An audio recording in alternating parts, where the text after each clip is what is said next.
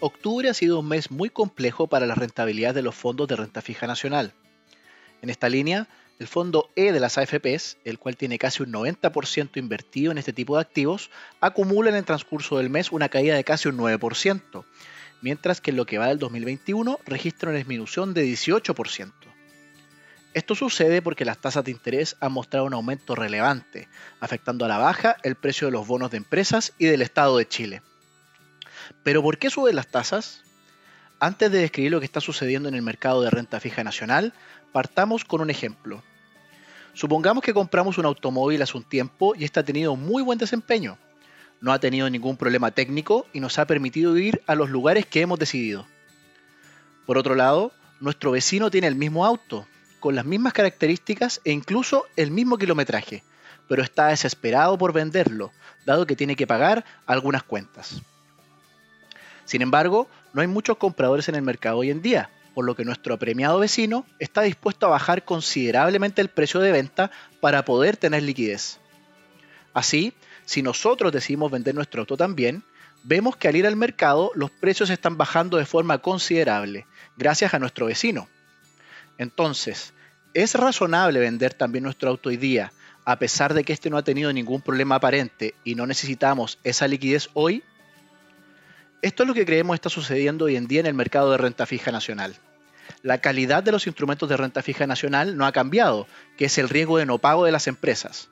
Pero dado que existen inversionistas que quieren vender a cualquier precio y no hay una contraparte compradora importante, el precio de estos activos ha caído. Así, la liquidez del mercado ha bajado de forma importante. ¿Y por qué se ha dado así una disminución de la contraparte compradora? Por un lado, creemos que la incertidumbre asociada a los procesos legislativos y eleccionarios de corto plazo en Chile podrían generar una resistencia a comprar activos financieros nacionales, esperando que se resuelvan estos eventos. Otro de los elementos posibles es lo que está haciendo el Banco Central de Chile de ser más agresivo en su proceso de alzas en la tasa de política monetaria, con el fin de moderar el avance de la inflación. Esto último encarece el costo de los créditos que entrega el sistema financiero en el mediano plazo, ralentizando de alguna manera el gasto de los hogares en un horizonte más largo de tiempo. De este modo, ¿Qué podemos hacer si estamos invertidos en la renta fija nacional y observamos estos comportamientos? Al observar la situación actual de alta volatilidad, empieza a tomar relevancia la posibilidad de rescatar estas inversiones en renta fija nacional e invertir en fondos de money market chilenos. Si bien lo anterior permite disminuir la volatilidad de tus inversiones hacia adelante, el proceso de salida de la renta fija nacional no está exento de nuevas pérdidas, dadas las condiciones de liquidez que hay en el mercado. Por otro lado, la rentabilidad esperada de los fondos money market aún es bastante acotada, lo que dificulta una recuperación de las inversiones en un horizonte más largo de tiempo. Por otro lado, está la opción de mantenerse invertido en la renta fija nacional, con el fin de recuperar la inversión, pero en un horizonte que de todos modos creemos que podría ser considerable. Así, es importante que evalúes tu horizonte de inversión y tolerancia a las pérdidas, con el fin de tomar la mejor decisión.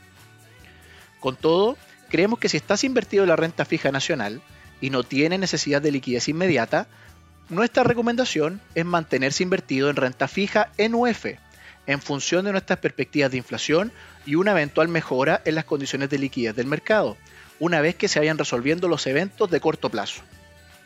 Finalmente, si quieres saber más sobre nuestras recomendaciones, te invitamos a visitar nuestra página web viceinversiones.cl o contactando directamente a tu ejecutivo de inversión.